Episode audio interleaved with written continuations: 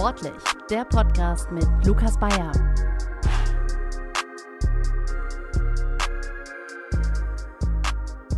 So, hallo zur sechsten Folge von Sportlich. Und heute ähm, nehme ich diese Folge in Leverkusen auf. Gegenüber von mir sitzt Jack und ähm, wir sitzen hier in der Nähe einer Basketballhalle. Jack ist nämlich ähm, Basketballtrainer hier in Leverkusen. Aber erstmal hallo Jack. Hallo Lukas. Ja, äh, stell dich doch mal erstmal ein bisschen vor. Wer bist du? Ich bin Jacques Schneider. Ähm, ich bin 26 Jahre alt, wohne momentan in Köln, habe dort studiert, ähm, Sportwissenschaften an der Deutschen Sporthochschule, einmal im Bachelor und mache im Moment meinen Master, ähm, beende da gerade mein Studium in Sportpsychologie. Ich bin Basketballtrainer, wie du schon gesagt hast, aus Leidenschaft und mittlerweile auch professionell bei den Bayer Giants Leverkusen. Bin dort der Cheftrainer der U19-Mannschaft, der NBBL-Mannschaft und ähm, auch der zweiten Mannschaft, die in der zweiten Regionalliga spielt. Und bei unserer Profimannschaft, den Bayer Giants, ähm, die in der Pro B spielen, bin ich der Co-Trainer. Das sind auf jeden Fall äh, sehr, sehr viele Aufgaben. Hört sich auf jeden Fall sehr, sehr stressig das ist an. Richtig, ja. ja, und bevor wir äh, später darauf zu sprechen kommen, ähm, was Jack hier bei den Bayer Giants alles macht, sprechen wir ein bisschen über die allgemeine Lage momentan im deutschen Basketball, wie die Situation so im Moment ist. Und ähm, eigentlich kann man ja sagen, dass die Situation momentan sehr gut ist. Also nie haben mehr Deutsche in der NBA gespielt. Die Nationalmannschaft ist total stark besetzt. Also man kann jetzt zu dem Zeitpunkt, wo wir den Podcast aufnehmen, sagen, dass die WM-Quali eigentlich so gut wie sicher ist. Gestern Abend hat die deutsche Mannschaft sehr deutlich gegen Estland gewonnen. Ähm, und auch in der BBL ist es so, dass die Verantwortlichen da sagen, wir wollen in ein paar Jahren mit die stärkste Liga in Europa sein. Kann man also sagen, im deutschen Basketball ist alles gut? Du hast es selber gesagt, die deutsche Nationalmannschaft hat gestern den nächsten Sieg eingefahren. Das ist der siebte Sieg im siebten Spiel. Ähm, keine einzige Niederlage in der gesamten WM-Qualifikation. Dabei zwei Siege gegen Serbien, eine große Basketballnation, sogar einmal auswärts in Serbien gewonnen. Das heißt, unser Aushängeschild, die Nationalmannschaft, ist im Moment sehr, sehr positiv dabei und sehr, sehr erfolgreich. Ähm, dazu kommt, du hast auch vom Jugend, Jugendbereich, von der Bundesliga gesprochen, ähm, die Strukturen dort werden immer, immer professioneller. Ähm, sowohl äh, was die Jugendligen angeht, NBBL, JBL, als auch was unsere Bundesliga angeht, mit dem Ziel 2020 die beste Liga Europas zu sein. Es wird stetig verbessert und stetig professionalisiert. Ähm, es gibt viele NBA-Spieler, das ist sehr freudig für unseren Sport. Und ähm, um zurück zu deiner Frage zu kommen, ja, ich denke, ähm, in Deutschland geht der Basketball auf jeden Fall in die richtige Richtung. Denkst du, das ist denn ein Ziel, was zu erreichen ist, dass die BBL 2020 die beste Liga in Europa ist? Weil wenn man sich in den vergangenen Jahren ja immer wieder ansieht, bei den internationalen Wettbewerben, wie weit die deutschen Teams da gekommen sind, da war ja irgendwann immer Ende, wenn es dann gegen die Top-Teams aus Europa ging. Also kannst du dir vorstellen, dass es trotzdem möglich ist, dass in ein paar Jahren Deutschland die äh, internationalen Wettbewerbe durchweg gewinnen kann, eventuell sogar? Also durchweg gewinnen wird sicherlich schwer, ähm, aber um die Frage richtig zu beantworten, muss man meiner Meinung nach auf verschiedene Faktoren schauen. Ähm, ein Faktor wird sicherlich die wirtschaftliche Kraft sein und die scheint in der BBL sehr, sehr stark zu sein. Ähm, dieses Jahr gab es wieder einen Rekordumsatz in der Saison 17-18 in der BBL. 2019, ähm, 2020 wird ähm, der Mindestetat bei 3 Millionen liegen, um überhaupt in der BBL teilnehmen zu können. Ähm, das heißt, das Finanzielle, was dahinter eine große Rolle spielt, scheint gegeben zu sein und viele Vereine ziehen da mit. Ein weiterer Faktor ist auch in meinen Augen natürlich, wie du gesagt hast, das Abschneiden auf internationaler Ebene, sei es Euroleague, sei es Eurocup. Und da stehen die deutschen Mannschaften leider noch sehr, sehr weit hinten dran. Wir haben ähm, schon lange keine Euroleague Top 4 mehr mit einer deutschen Mannschaft gehabt. Ähm, werden Bayern München vielleicht dieses Jahr sehen, ähm, die mit einer ähm, sehr, sehr starken Mannschaft an den Start gehen. Ähm, und genau das ist auch der andere Faktor. Es gibt sehr, sehr wenig wirkliche Top-Teams in Deutschland. Wir sehen in Spanien zum Beispiel Real Madrid oder Barcelona. Ähm, in Deutschland haben wir Bayern München sicherlich dieses Jahr als Doublesieger und auch Bamberg und Alba Berlin, aber das ist auf europäischer Ebene kein absolutes Top-Team und das führt meiner Meinung nach im Moment auch noch nicht dazu, dass die BBL die beste Liga Europas ist. Kann das eventuell auch daran liegen, dass es immer besser wird, dass sich auch immer mehr Sponsoren, eventuell Investoren auch für den Basketball in Deutschland interessieren? Auf jeden Fall, gar keine Frage. Ähm, immer ein bisschen abhängig vom Standort. Äh, wir haben große Städte mit Vereinen, wo ähm, viel Geld äh, im Fußball investiert wird, leider immer noch. Ähm, wir haben kleinere Städte, wo dann Unternehmen sagen, hier, wir haben ein lokales Team in einer kleineren Stadt, da investieren wir jetzt mal ein bisschen mehr rein. Aber ob das dann reicht, um wirklich ganz oben in Europa mit dabei zu sein, das ist die Frage. Also im besten Fall gibt es noch große, richtig, richtig große Investoren in den nächsten Jahren, die sich äh, in die Top-Clubs der BBL dann äh, einfinden.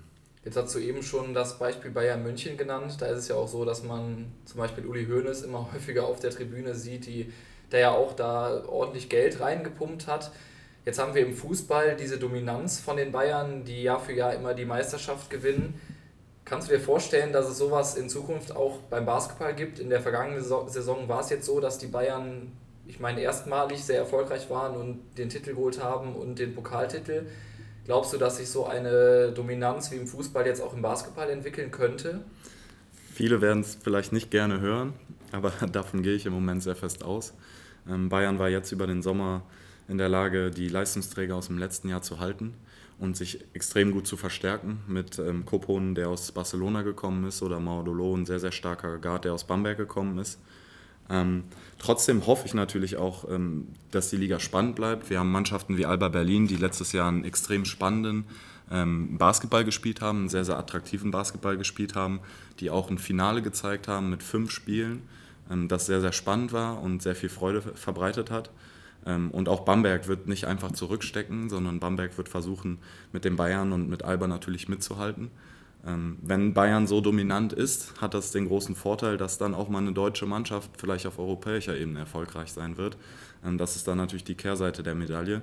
Aber das werden wir dann dieses Jahr sehen mit Bayern, die dann in der Euroleague an den Start gehen. Jetzt hatten wir das in den Jahren ja davor, dass es eigentlich immer Bamberg war, die Mannschaft, die die Liga ich sag mal nicht dominiert hat, aber schon mit die stärkste Mannschaft war. Woran glaubst du denn, dass es eventuell auch bei Bamberg liegt, dass die jetzt so von Bayern überholt werden? Ist es dann auch so bei Vereinen wie Bamberg, dass die dann Spieler, die richtig gut sind, eine Saison einfach nicht halten können, weil das Geld nicht da ist und die dann nach Amerika gehen oder in andere Top-Ligen in Europa? Ja, man muss dazu sagen, ähm, vor zwei Jahren hatte Bamberg diese Saison, wo sie viele Spiele in der Euroleague mit ein, zwei Punkten verloren haben, leider. Ähm, da wäre sehr, sehr viel drin gewesen. Sowas ist natürlich frustrierend für einen gesamten Club. Wie du auch schon richtig gesagt hast, denke ich, ähm, Bamberg hat immer wieder tolle Spieler verpflichtet, ähm, die noch nicht so große Namen hatten.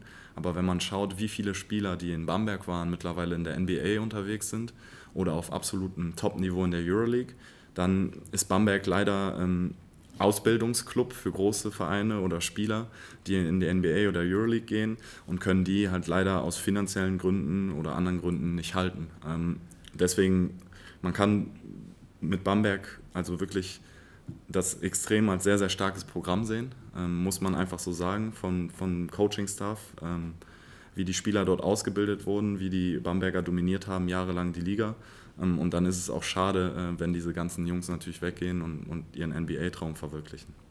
Jetzt sitzen wir ja hier gerade in Leverkusen, einer Stadt, die auch in früheren Zeiten, sage ich jetzt mal, sehr bekannt dafür war, für ihre guten Basketballleistungen, auch in der ersten Liga. Jetzt haben wir das auch in Städten wie Düsseldorf, wie Köln, die auch im Fußball auch jetzt in Düsseldorf zum Beispiel wieder in der ersten Liga sind, Köln leider abgestiegen, aber trotzdem ist ja eine Fußballmacht in Deutschland, alles kennt, jeder kennt das. Woran kann das denn liegen, dass diese großen Städte im Basketball eigentlich momentan überhaupt gar keine Rolle spielen? Ja, du, du hast es angesprochen, ähm, der Fußball dominiert leider in vielen Städten. Ähm, der Fußball saugt dadurch natürlich auch viele Sponsoren und ähm, in einer Stadt wie Köln oder auch Düsseldorf Warum sollte man sein Geld ähm, in ein kleines zweite, Drittliga, Viertliga-Team ähm, stecken, äh, wenn man auch wirklich in der ersten Liga im Fußball präsent sein kann? Ähm, dazu kommt auch Düsseldorf und Köln haben noch ein sehr, sehr gutes Eishockey-Team, ähm, die sehr weit oben mitspielen. Das zieht Fans, das zieht ebenfalls Sponsoren, Sponsorengelder. Ähm, das zieht natürlich auch die Aufmerksamkeit der Medien. Und wenn der Basketball es dann einfach in diesen Städten nicht schafft, medial da zu sein und irgendwie präsent zu sein über Sponsoren ähm, oder News, dann, dann ist das sehr, sehr schwer für diese Vereine dann auch wirklich hochzukommen. Okay, also glaubst du, hauptsächlich liegt es daran, dass der Fußball sozusagen den Basketball dazu sehr runterdrückt und der Basketball zu wenig mediale Aufmerksamkeit bekommt, um in Köln, da war es ja die letzten Jahre auch so, dass dann Spiele in der Lanxess Arena ausgetragen wurden, wo dann die Zuschauerresonanz jetzt auch nicht so hoch war. Glaubst du denn, dass welche von diesen Vereinen wie aus Düsseldorf, Leverkusen jetzt, Köln, dass die in Zukunft eventuell noch höher kommen könnten, dass die sich eventuell wieder in der ersten Liga etablieren könnten? Ein Stück weit würde ich mir das auf jeden Fall wünschen, einfach damit ähm, der Basketball an sich in Deutschland präsenter wird. Weil wir reden hier von den Großstädten und die Großstädte sind die Städte, wo die meisten Menschen leben. Wir wollen im Großen und Ganzen eine Nationalmannschaft haben, die sehr erfolgreich ist, die an der WM teilnimmt, die an den Olympischen Spielen teilnimmt und das am liebsten erfolgreich. Und dafür braucht man Fans, dafür braucht man Kinder, die dafür begeistert sind, Basketball zu spielen. Und wenn es in den Großstädten nicht die großen Clubs gibt, ähm, die da eine große Ausstrahlung haben und viele Kinder saugen, viele Talente entwickeln, zu sich ziehen, dann wird das auch schwer für die Nationalmannschaft. Ähm, Hamburg ist vielleicht ein gutes Beispiel dafür, sind jetzt sehr lange in der Pro A äh, und haben sehr, sehr viel investiert und gearbeitet, eine neue Halle gebaut, um in die erste Liga zu kommen. Aber um in die erste Liga zu kommen, muss man es auch sportlich schaffen und dann muss sehr, sehr viel gegeben sein. Und das Hamburg ist ein gutes Beispiel dafür, wie schwierig das überhaupt ist, da hochzukommen. Jetzt hast du eben schon gesagt, man braucht auch für Kinder zum Beispiel, die Basketballer werden wollen, braucht man ja auch irgendein Ziel. Also wenn die dann merken, ich bin hier in der großen Stadt, in Köln beispielsweise, aber der Verein spielt in der Pro, Pro A. Ne? Pro B. Pro B. Dieses Jahr. Pro B, genau. Und ähm, die brauchen auch irgendwie Vorbilder, wo die hingucken können. Das ist jetzt ein bisschen weiter Bogen, aber es ist ja so, dass einer der oder der beste Basketballer Deutschlands, Dirk Nowitzki, jetzt in den kommenden Jahren oder seine letzte Saison jetzt eventuell spielt und danach aufhört. Ähm, siehst du da irgendwen, der ihn beerben könnte und ist das ein großer Rückschlag für den deutschen Basketball, dass Dirk Nowitzki dann sportlich nicht mehr stattfindet? Ein großer Rückschlag, denke ich, ist das nicht. Ähm, was Nowitzki geschafft hat, ist eigentlich schwer bzw. absolut unmöglich zu toppen. Sowohl individuell als auch mit dem Titel, den er mit den Mavs gewonnen hat, als auch das, was er verkörpert hat, einfach diese sympathische Art, diese Liebe für den Basketball, auch immer wieder im Sommer nach Deutschland zu kommen und für die Nationalmannschaft zu spielen. Das ist schwer zu toppen, ähm, aber wir haben schon über junge Talente gesprochen oder ähm, Jungs, die von Deutschland in die USA gehen, in die NBA. Wir haben mittlerweile so viele NBA-Spieler und ich glaube, Dennis Schröder ist da derjenige, der am ehesten in Frage kommt und absolut bereit steht. Ich traue ihm das zu, sowohl sportlich ähm, eine große Karriere in der NBA zu machen, als auch vom Marketing und vom Menschlichen ähm, ein großes Vorbild für die Kinder zu sein. Man sieht immer wieder hier in den Hallen äh, Kids mit Schröder-Trikot. Das freut mich, ähm, weil die Jungs brauchen so ein Vorbild. Die brauchen jemanden, von dem sie was abgucken können. Und ähm, Schröder ist auch von der Art und Weise, wie er spielt, einfach cool. Ähm, eckt sicherlich an der einen oder anderen Stelle an bei manchen Menschen, ähm, aber trotzdem ein absolutes Vorbild für viele Kids. Und, und ich glaube, er kann derjenige sein, der das Ganze aufholt.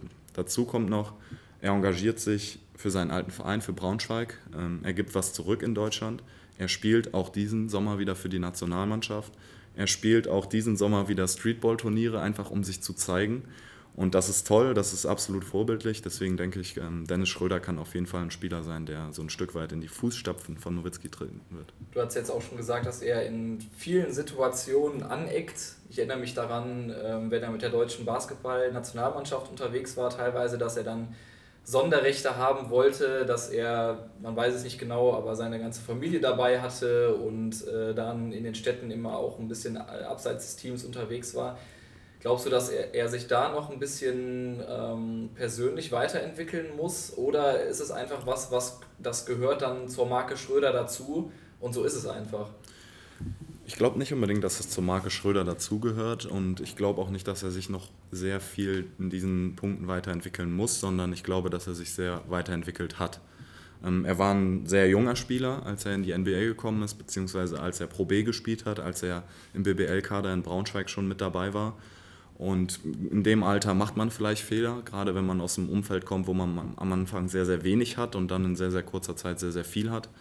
Ähm, ich habe ihn diesen Sommer in Chemnitz im Hotel zufällig getroffen und er ist absolut mit freundlich, mit einem Lächeln, ähm, geht auf die Leute zu, ähm, zeigt natürlich, dass er NBA-Spieler ist und eine Marke ist, absolut die Marke Dennis Schröder. Aber diese Arroganz, die man vielleicht am Anfang von ihm gesehen hat, ich glaube, die hat er immer weiter abgelegt. Und ähm, er wird auch immer reifer und wird das auch in Zukunft sicherlich ähm, immer weniger haben, irgendwelche Sachen, die dann äh, rauskommen. Also bei diesem Treffen hattest du auf jeden Fall ein sehr, sehr gutes Gefühl, als du ihn getroffen hast und sehr, sehr sympathischen Eindruck von ihm. Ja, auf jeden Fall. Ähm, das war im Rahmen der U20-EM. Wir waren äh, im selben Hotel und dann trifft man sich mal beim Frühstück kurz und sagt Guten Tag oder Hallo äh, oder lächelt sich mal zu, wenn da ein NBA-Spieler auch um die Ecke gerade läuft. Aber ähm, er hat sich auch die Spiele der U20 angeguckt, ähm, saß am Seitenrand, hat fleißig angefeuert. Also ähm, für mich alles totale Sympathiepunkte und ich glaube, er ist ein toller Spieler. Jetzt hatten wir eben auch schon ja eigentlich die ganze Zeit darüber geredet, dass der Basketball in Deutschland ja sehr, sehr weit zurückstecken muss hinter dem Fußball, teilweise eventuell auch hinterm Handball noch kommt, was die mediale Aufmerksamkeit angeht. Jetzt gab es ja diesen Sommer die European Championship, wo verschiedene Sportarten, beispielsweise Leichtathletik, äh, Rudern, Schwimmen etc., ihre Europameisterschaften alle zusammen ausgetragen haben, eine kleine Olympiade sozusagen ausgetragen haben. Glaubst du, dass so etwas in Zukunft ein Mittel sein könnte, um dem Fußball etwas entgegenstellen zu können, wenn dann beispielsweise Basketball sich auch noch an diesem Format beteiligt? Sicherlich eine sehr spannende Veranstaltung, ähm, die ich auch mitverfolgt habe. In heute 351 Tagen, also knapp einem Jahr, wird die Basketball-WM in China stattfinden. So wie es jetzt aussieht, wird Deutschland dabei sein. Und ich würde mir sehr, sehr stark wünschen, dass äh, die deutsche Mannschaft mindestens das Halbfinale erreicht. Das traue ich der Mannschaft auch zu. In einem Jahr sind die Spieler nochmal ein Stück, ein Stück besser. Die Mannschaft ähm, hat sich dann nochmal ein Stück weiterentwickelt. Also ein erfolgreiches deutsches Team, was viel Aufmerksamkeit auf sich zieht. Ähm, mit Spielern, die dann genau in diese Vorbildrollen kommen. Auch nicht nur Schröder, sondern auch andere, Thais, Kleber. Ähm, und dass man dann in Deutschland so viel Spaß auch am Basketball gewinnt, dass das gar nicht nötig ist, überhaupt ähm, in so einen European Championship irgendwie einzusteigen, sondern dass man dann sagt, hey, nächstes Jahr ist die Basketball-EM, ich habe Bock, Basketball zu gucken, alle anderen Sportarten drumherum sind jetzt nicht so wichtig für mich, ich gucke die Basketball-EM und habe Spaß daran und dafür muss die Nationalmannschaft natürlich auch ein Stück weit liefern. Glaubst du denn, ähm, du bist ja schon, also arbeitest ja schon länger als, als Basketballtrainer und bekommst diese Entwicklung ja mit. Glaubst du denn tatsächlich, dass es irgendwann mal den Moment geben könnte, wo Basketball in Deutschland wirklich viel größer, größer wird? Oder ist das so, dass man nach einer gewissen Zeit auch resigniert und sagt, wir haben ja den Fußball, der einfach über allem steht und eigentlich haben wir als hart ausgesprochen Randsportart hier in Deutschland ja gar keine Chance? Oder hast du immer noch die Hoffnung, dass man sagt, irgendwann laufen wir auch dann im aktuellen Sportstudio mit einem halbstündigen Bericht über den äh, Bundesligaspieltag, den es jetzt gab? Halbstündiger Bericht, das wäre das wär noch halbwegs realistisch, glaube ich. Ähm, die Illusion, dass Basketball auch nur ansatzweise an Fußball rankommen könnte, ähm, die brauchen wir uns nicht zu machen. Trotzdem glaube ich, dass Basketball noch ganz, ganz viele Schritte nach vorne machen kann und noch viel, viel größer werden kann. Ähm, zumal ist es eine Sportart, die wirklich sehr, sehr viel mitbringt an Action, ähm, an Spaß. Ähm, man ist in der Halle, es ist geschlossen, es ist wirklich familiengerecht. Kinder können durch die ganze Halle laufen, jetzt auch bei unseren Heimspielen. Gibt es ein Maskottchen, gibt es Cheerleader, gibt es eine kleine Show und hoffentlich dann auch auf dem Parkett eine kleine Show. mit den ganzen Vorbildern, die jetzt auch in der NBA unterwegs sind, glaube ich, der Basketball wird seine Schritte noch nach vorne machen, ohne natürlich an den Fußball ranzukommen. Jetzt bist du ja hier auch schon länger in Leverkusen Nachwuchstrainer, auch der Nachwuchs-Basketball-Bundesligamannschaft. Wie würdest du denn sagen, ist es allgemein um den Nachwuchs in Deutschland gestellt, wenn man sich jetzt mal die Spieler anguckt, die äh, U19 spielen, die U16 spielen? Sind da viele Spieler, die jetzt nachkommen und eventuell auch später mal die Chance haben, in Amerika spielen zu können? Also ich glaube, der Basketball ist heute äh, im Jugendbereich in Deutschland ganz, ganz viele Schritte dem voraus, wo er vor 10, 15 Jahren war. Da war ich zwar noch nicht Trainer, aber ich sehe mittlerweile, wie viele Spieler es schaffen, aus der NBBL in die Pro B, Pro A oder BBL zu kommen. Oder wir haben schon über die Jungs gesprochen, die jetzt in der NBA sind oder den ganz großen Schritt in die NBA schaffen. Auch die Jungs haben teilweise oder größtenteils in der NBBL gespielt. Ähm, Isaac Bonga hat letztes Jahr noch gegen uns in der Pro B gespielt, hat davor JBBL und NBBL gespielt. Moritz Wagner hat, bevor er ans College gegangen ist, bei Alba Berlin NBBL gespielt. Also der Jugendbereich ist sehr gut aufgestellt. Ähm, auch die Ligen NBBL und JBL versuchen sich immer weiter zu professionalisieren. Es wird vielleicht irgendwann eine Teilung geben in der NBBL und auch in der JBL zwischen erste Liga und zweite Liga, sodass man noch mehr Teams ähm, mit reinnehmen kann und in der Spitze die absoluten Top-Teams ein bisschen unter sich bleiben und die Top-Talente sich noch besser entwickeln können, weil die Spiele nicht mehr so deutlich sind, wenn ähm, ein absolutes Top-Team gegen ein schwächeres Team spielt. Ähm, deswegen mit diesen ganzen Gedanken im Hinterkopf äh, glaube ich schon, dass die Jugendmannschaften sehr gut aufgestellt sind. Das Resultat ist immer die Nationalmannschaft, sei es A-Nationalmannschaft oder Jugendnationalmannschaften. In der Jugendnationalmannschaft hatten wir diesen Sommer eine Europameisterschaft in der U20, wo unser Team Dritter geworden ist. Das ist ein extrem gutes Ergebnis, ein historisches Ergebnis fast. Und wir hatten in diesem Sommer das ähm, Albert-Schweitzer-Turnier, wo unsere U18 den ersten Platz belegt hat, jetzt zwei Jahre in Folge. Das heißt, das sind alles sehr, sehr positive Zeichen. Ja, das auf jeden Fall. Also das Albert-Schweitzer-Turnier ist ja auch ein sehr, sehr angesehenes Turnier, wo sehr, sehr gute Mannschaften hinkommen. Wenn man das gewinnt, das äh, spricht natürlich ähm, dafür, dass die Arbeit sehr, sehr gut gemacht wird. Wie ist es denn hier in Leverkusen bei der NBBL? Wie oft trainiert ihr da? Also kann man das schon mit ähm, Profi-Bedingungen vergleichen, wie oft die Spieler dann kommen beim, wenn wir jetzt mal wieder zum Fußball kommen, da gibt es ja diese Nachwuchszentren, kann man das ungefähr vom Arbeitsaufwand vergleichen? Also die NBBL ist eine Liga, wo drei Altersstufen untergebracht sind, also 16, 17 oder 18-Jährige. Und dementsprechend kann man auch den Trainingsbetrieb ähm, schwer regulieren. Also manche Spieler haben einfach letztes Jahr ihr Abitur gemacht, ähm, haben jetzt noch ein Jahr NBBL und konnten sich ihr Studium so legen, beziehungsweise ihr freiwilliges soziales Jahr so legen, beziehungsweise ihr Praktikum so legen, dass sie dieses Jahr einen sehr, sehr großen Fokus auf Basketball legen. Und dann bedeutet das, man kann dreimal die Woche vormittags trainieren, man kann zusätzliches Athletik- und Krafttraining machen und man kann viermal die Woche abends das Teamtraining machen. Da kommt man schon auf einige Einheiten in der Woche. Andere Spieler sind 16, gehen zur Schule, ähm, gehen in die Oberstufe und ähm, können halt nur abends trainieren. Vormittagstraining ist da ausgeschlossen. Manche haben das Glück, dann in der Schule vielleicht einen Kraftraum zu haben und ein, zweimal die Woche was machen zu können. Aber die haben dann natürlich ein wesentlich geringeres Trainingspotenzial als andere. Wir haben auch kein Basketballinternat hier in Leverkusen, ähm, was wir richtig nutzen können, wie das andere große Programme machen. Ähm, deswegen versuchen wir immer den Spieler zu betrachten, zu sehen, welche Möglichkeiten haben wir für den Spieler und dann das bestmögliche Trainingspaket für den Spieler zu schnüren. Wo gibt es diese ganzen Internate? In welchen Städten? Welche Vereine haben sowas schon? Also wer sehr lange als Internat äh, erfolgreich war, ist natürlich Urspring. Ähm, viele Meisterschaften gewonnen, gerade in der NBBL. Ähm, mittlerweile wird auch viel mit Wohnungen gearbeitet. Klar, äh, in Bamberg, in Berlin, äh, in München. Und da wird dann natürlich geschaut, dass man Schule und den Leistungssport optimal kombiniert. Wir arbeiten da auch stetig daran, uns in unserem Verein zu entwickeln. Wir haben ein Teilzeitinternat, ähm, das wir auch ein Stück weit nutzen können. Ähm, aber um absolut die Top-Talente hier nach Leverkusen zu holen, muss man natürlich auch so eine Art Internatsform haben, dass die Spieler halt auch dann mal aus dem Süden oder aus dem Norden hierher kommen, die hier spielen wollen Pro B, NBBL oder zweite Regionalliga und dann auch wirklich hier leben können und hier zur Schule gehen können oder ihre Ausbildung hier machen können. Wenn wir uns jetzt mal die NBBL im Allgemeinen anschauen, was sind denn da so die Aussichten für Spieler, die da im oberen Drittel sind, also die immer auf dem Platz stehen, gute Leistungen bringen? Was sind so deren sportliche Aussichten? Also kann man zum Beispiel sagen, viele von denen werden irgendwann mit Basketball ihr Geld verdienen können oder kann man das so überhaupt nicht sagen? Ich würde fast sagen, auch wenn es schmerzt, ähm, das kann man eigentlich so überhaupt nicht sagen. Ähm, um am Ende der Spieler zu sein, der mit Basketball sein Geld verdient, sei es in der ersten Liga oder in der zweiten Liga, muss man schon in der NBBL zu den absoluten Topspielern in Deutschland gehören.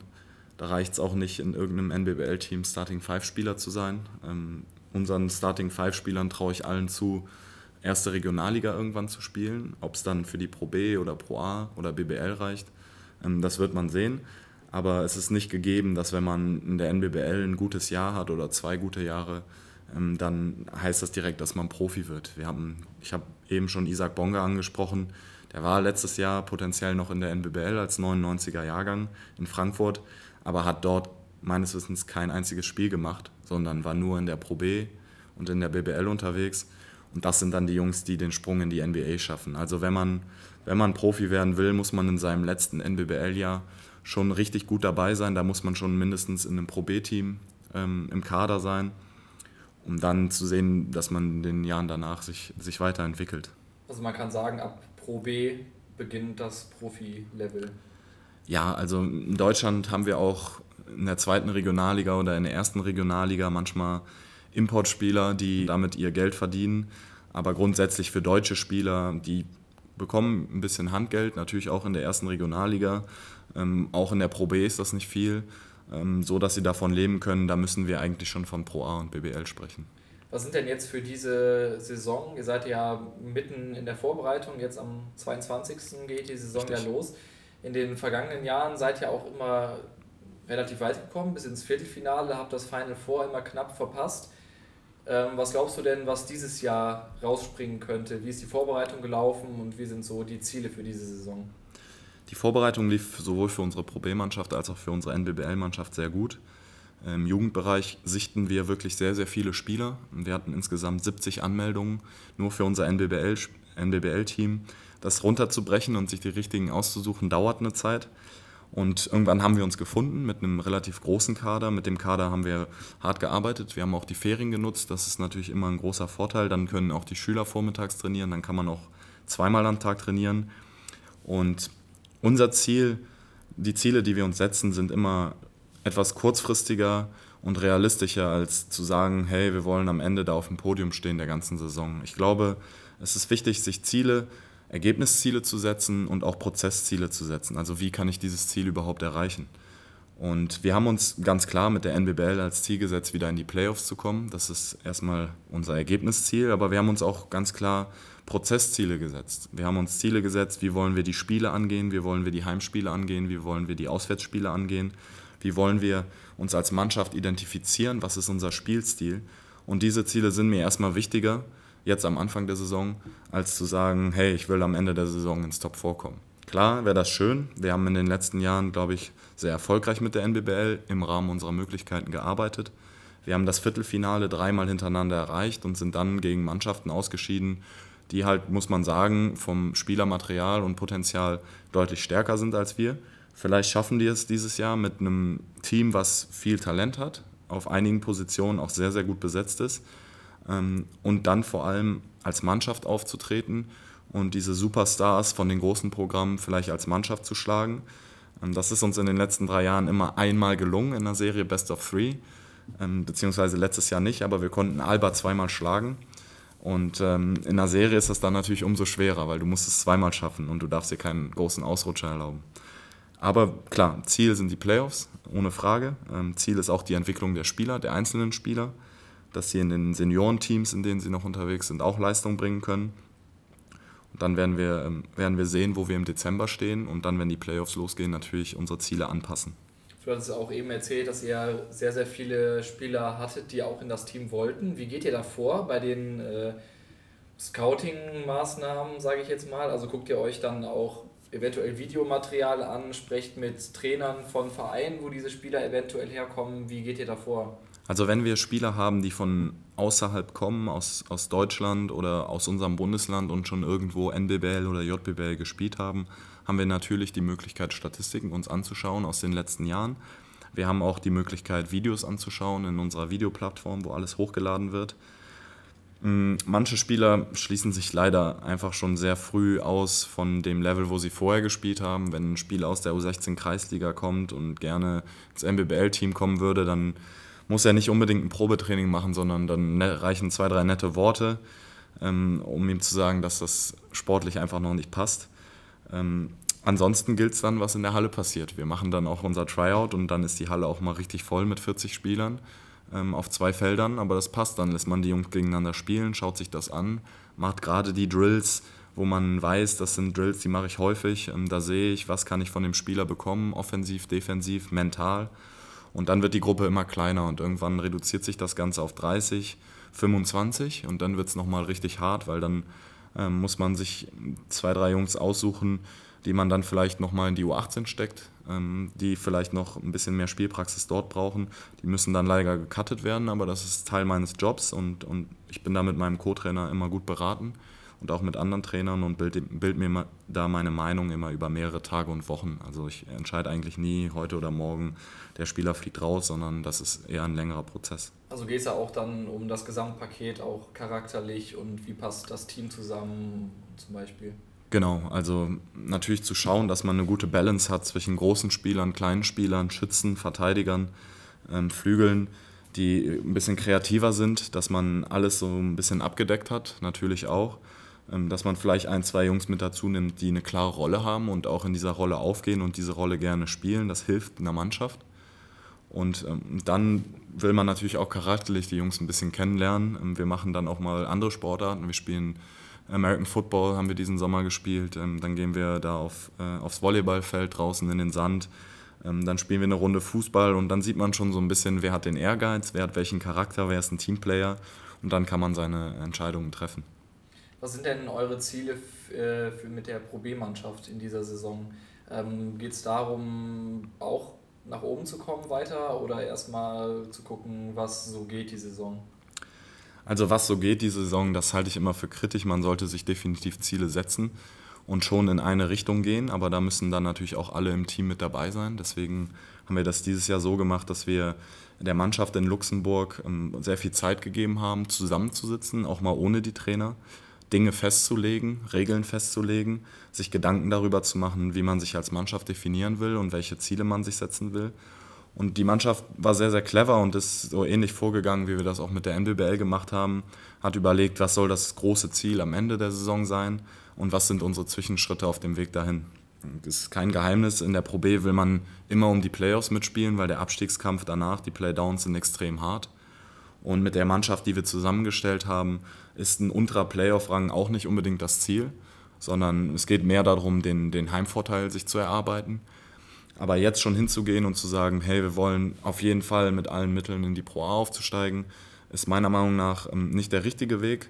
Dass das am Ende so ein sehr, sehr äh, sinnvolles Ziel sein kann, beziehungsweise ein realistisches Ziel sein kann, steht völlig außer Frage. Ähm, dafür haben wir jetzt im Sommer hart gearbeitet. Dafür hat das Management hart gearbeitet, eine sehr gute Mannschaft zusammenzustellen. Ähm, aber die Zwischenschritte werden wir Stück für Stück abgehen. Die Mannschaft ähm, wird sich immer wieder zusammensetzen, gucken, haben wir dieses Zwischenziel erreicht. Wie sieht es im Dezember aus? Wie sieht es im Januar aus? Dann haben wir gegen jedes Team einmal gespielt und wo stehen wir dann? Auf einem Playoff-Platz, auf einem Playoff-Platz mit Heimrecht.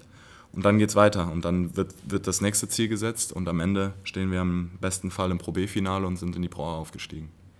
Ähm, das wäre natürlich dann der optimalste Fall, wenn das so klappen würde. Wir hatten eben darüber gesprochen, wie so die Zukunftsaussichten für den Basketball allgemein aussehen. Was würdest du denn sagen? Gibt es eventuell kurzfristige oder langfristige Pläne, wie es hier in Leverkusen weitergehen soll, dass man die NBBL beispielsweise als eines der besten Teams in Deutschland etabliert, dass man lang- oder kurzfristig in die Pro A aufsteigt und dann nochmal langfristiger in die erste Liga? Also Gibt es da Pläne oder wie sieht das aus?